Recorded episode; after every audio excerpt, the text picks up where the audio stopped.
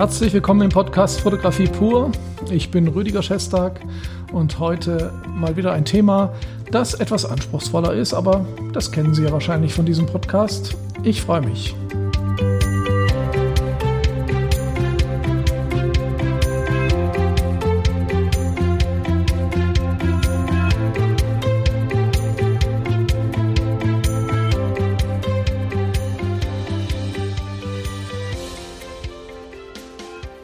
Ja, heute, heute geht es um ein Thema, das mich äh, immer, immer intensiver beschäftigt. Und zwar auch deswegen, seit ich mein äh, Magazin, The Real Life Magazine, am Start habe, da merke ich, dass man ja in so ein Magazin nicht einfach nur schöne Bilder reinsetzen kann. Ich glaube, ähm, das langweilt schnell. Natürlich ist es toll, schöne Bilder zu zeigen, aber schöne Bilder gehören auf ein Portfolio, auf eine Webseite, aber vielleicht nicht unbedingt in ein Magazin. Der Unterschied zwischen einer Webseite und einem Magazin ist der, dass, äh, dass Bilder in einem Magazin immer eine Geschichte erzählen sollen. Also Storytelling ist da ganz wichtig. Das muss nicht immer tiefschürfend und riesige Dramen oder Melodramen sein, was man da erzählt. Aber es sollte witzig sein, es sollte kritisch sein, es sollte ähm, ja, es sollte einen, einen kleinen, eine kleine Story erzählen oder irgendeinen Kontrast aufbauen oder einen Konflikt beschreiben. Und alles natürlich jetzt nicht im großen Stil, sondern im kleinen. Aber Leute schauen gerne Bilder an und lassen sich dadurch irgendetwas erzählen. Und das denke ich, da muss man hin. Und das macht mir auch unheimlich Spaß, weil da kann ich sehr viel ausleben und kann äh, auch sehr viel mit Ironie und Witz spielen. Aber das können Sie dann selber schauen, wenn Sie das Magazin ähm, sich mal anschauen. Die zweite Ausgabe oder die zweite Auflage des Magazins wird Ende März fertig sein. Wir produzieren gerade ohne Ende und es macht tierisch Spaß. So, das sage ich aber jetzt aus dem Grund, weil das Thema Storytelling und auch das Thema Kunst anschauen, also in Ausstellungen gehen und Kunst anschauen, sehr dicht beieinander liegen. Und da will ich jetzt in diesem Podcast mal ganz kurz drauf eingehen. Wenn Sie in eine Ausstellung gehen und schauen sich Fotografie an, dann gibt es ja immer zwei Möglichkeiten. Sie kennen vielleicht schon den Künstler, den Fotografen und wissen, was auf Sie zukommt. Oder Sie schauen sich eine Ausstellung an von einem Fotografen, den Sie vielleicht noch nicht kennen. Und das macht einen großen Unterschied. Da werde ich gleich drauf, äh, drauf äh, zurückkommen. Was ich ganz oft höre und was mich immer so ein bisschen frustriert in Ausstellungen oder wenn ich mit Menschen über Fotografen und deren Arbeiten rede, dann kommen manchmal zwei so Standardsätze, also nicht immer, aber es passiert halt sehr häufig, deswegen sage ich das. Ähm, und das ist vielleicht auch normal, weil sich viele Menschen ja auch nicht so intensiv mit der Fotografie auseinandersetzen. Aber das, was viele sagen in so einer Ausstellung, kennen Sie vielleicht auch. Entweder sagen Sie, Klar, gefällt mir, gefällt mir nicht. Das hatten wir auch schon mal besprochen, ähm, wo ich sage, das ist jetzt erstmal nicht relevant. Natürlich ist es für mich relevant, ob mir das gefällt, aber ich schaue mir Fotografien auch an, die mir jetzt vielleicht im ersten Moment entweder nicht gefallen, äh, also so im herkömmlichen Sinne, oh, finde ich schön, äh, oder ähm, die, wo ich sage, die würde ich jetzt nicht machen, solche Fotos. Aber auch das ist irrelevant, weil das sind ja nicht meine Fotos. Und ich möchte ja verstehen, was der Fotograf sagen möchte und äh, ich möchte vielleicht auch ähm, etwas für mich mitnehmen. Und das kann man eben nicht, wenn man sagt, Daumen rauf oder Daumen runter und dann zum nächsten Bild geht. Das Thema hatten wir schon besprochen, aber es kommt noch ein zweiter Einwand, den ich auch manchmal recht ja, amüsant oder merkwürdig finde. Man sieht ein Bild, äh, ja, was vielleicht jetzt vom, vom Bild selber technisch gesehen nichts Ungewöhnliches ist. Also man hat irgendeine Aufnahme von einem Gebäude oder von einem Tier oder so. Und dann sagen Leute, ja, das kann ich aber auch. Und dann, dann denke ich immer so, ja, klar kannst du das auch, aber darum geht es ja hier gar nicht. Also vielleicht so eine ganz etwas übertriebene, aber witzige Metapher ist, wenn Sie die berühmte Rede von Martin Luther King hören, da fängt er, beginnt er ja diese Rede mit I have a dream. Da geht doch auch niemand her und sagt, I have a dream kann ich auch sagen, also bin ich genauso wie Martin Luther King. Ist doch Quatsch. Es geht also nicht darum, und da merkt man schon, wo das, wo das Ding ist. Es geht nicht unbedingt darum, was ich wie fotografiert habe oder was ich wie sage, sondern es kommt immer auf den Zusammenhang drauf an. Und das ist ganz wichtig. Und da will ich jetzt mal so ein paar Aspekte nennen, die man vielleicht, wenn man eine Ausstellung oder ein Bildband eines Fotografen anschaut, wo man vielleicht nicht sofort versteht, worum es geht, wie man da rangehen kann.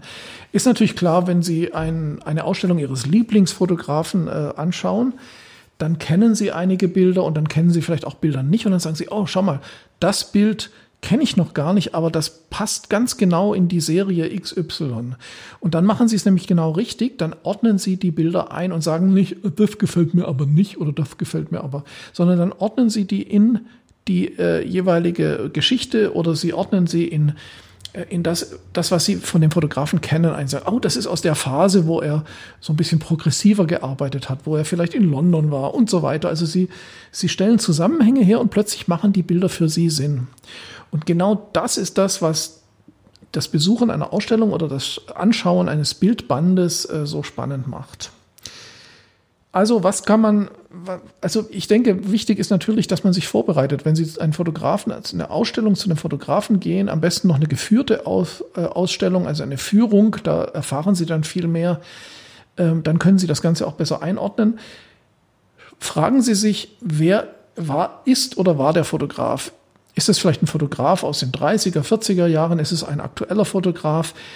Dann aus welchem kulturellen Zusammenhang kommt der Fotograf? Ein europäischer oder amerikanischer Fotograf wird vielleicht sicher anders fotografieren als ein chinesischer, japanischer, koreanischer Fotograf, weil die ja ganz andere, äh, ganz anderen kulturellen Background haben. Also bei uns ist es oft so, das werden Sie bei ganz vielen Fotografen merken, ob das jetzt David LaChapelle oder andere äh, sind, da kommen immer wieder religiöse Symbole und Zusammenhänge aus der christlichen Mythologie dazu. Also die Bilder von Ikonen, von Madonnen ähm, oder die, das, was wir halt kennen, wird immer wieder aufgegriffen und das verstehen wir dann auch. Schauen Sie sich jetzt einen koreanischen oder einen ähm, chinesischen Fotografen an, dann werden Sie da vielleicht Symbole finden, die Sie überhaupt gar nicht kennen und mit denen Sie auch nichts anfangen können. Auch dann kann man natürlich sagen, also ist alles nix oder man beschäftigt sich ein bisschen damit, man liest was darüber und schon sagt man, oh, schau mal, das sind Symbole, die bei uns ganz anders verstanden werden, aber der meint das so und das ist ja richtig cool in dem und dem Zusammenhang. Denn gute Fotografen arbeiten über Symbole und das ist eben auch ein Teil äh, des Storytellings. Dann eben, was ich schon gesagt habe, Andeutung mit anderen Mitteln. Das heißt, man kann ja, und das ist auch bei uns, hat auch eine christliche, äh, ganz große christliche Tradition, ist aber sicher in anderen Kulturen genauso, dass man etwas sagt, aber etwas anderes zeigt. Also zum Beispiel die Schlange hat ja zum Beispiel äh, in der christlichen Tradition etwas von Verrat, von Verführung, ist dann auch erotisch belegt durch diesen Verführungssymbolik. Das heißt, man kann auch erotische Fotografien machen, indem man jetzt mal ganz einfach das Beispiel der Schlange nimmt und darüber arbeitet. Also es muss nicht immer alles gezeigt werden, sondern es kann auch über Symbolik funktionieren. Und auch das sollte man sich überlegen, ob man das verstanden hat oder ob man sich da einliest.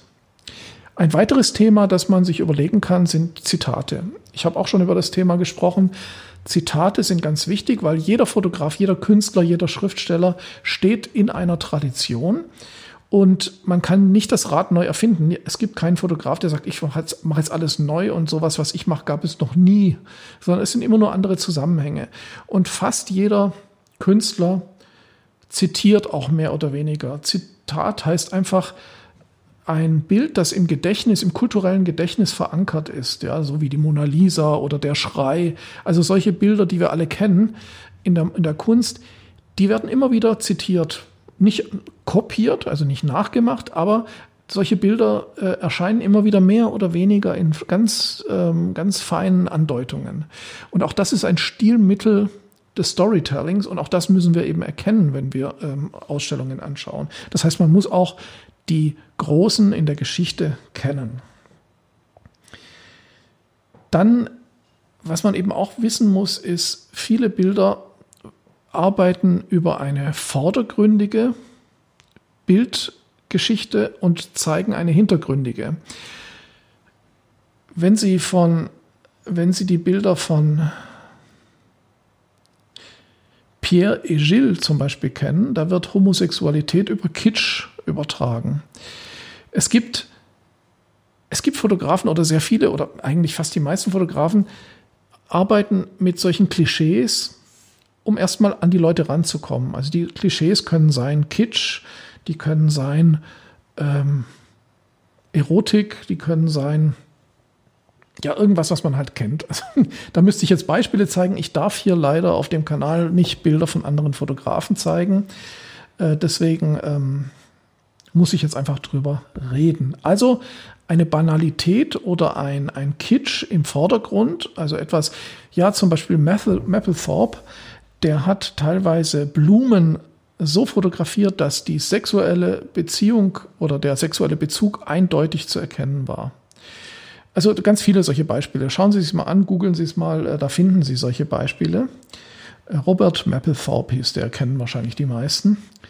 Ähm, dann ganz wichtig ist auch die Geschichte des Künstlers. Viele Künstler haben eine Geschichte, zum Beispiel Leute, die im Krieg unterwegs waren, Leute, die Verfolgung im Dritten Reich erlebt haben, ähm, homosexuelle ähm, Künstler und auch dieser Background oder das Leben der jeweiligen, der jeweiligen Künstler, äh, wen haben sie gekannt, mit wem haben sie gearbeitet. Es gibt Fotografen, die mit Warhol zusammengearbeitet haben und so weiter. Das muss man einfach wissen, um auch zu verstehen, warum die Bilder so sind, wie sie eben sind. Und auch das ist ein Background, den man kennen muss. Ja, das waren jetzt so ein paar, so ein paar Grundlagen sowohl das, es ist das Gleiche, das Storytelling oder auch das Verstehen der Fotografie, die man, äh, die man vielleicht beherzigen muss, wenn man sich ernsthaft mit Fotografie auseinandersetzt. Und ich finde das Thema so wichtig, dass ich jetzt in der Akademie einen Storytelling-Kurs starte, wo Sie lernen können, eben mit diesen Mitteln, die ich vorhin äh, beschrieben habe, Geschichten in Bildern zu erzählen. Also da geht es nicht um banale Bilder, weil man sagt, äh, wie erzähle ich die Geschichte einer Frau mit einem Hund, die spazieren geht. Ich fotografiere eine Frau mit einem Hund, der spazieren geht. Ähm, darum geht es nicht, sondern es geht darum, wie man mit Symbolen, mit Klischees, mit Andeutungen, mit Zitaten, mit, äh, mit Gefühlen, also mit Emotionen arbeitet, um in Bildern Geschichten zu erzählen.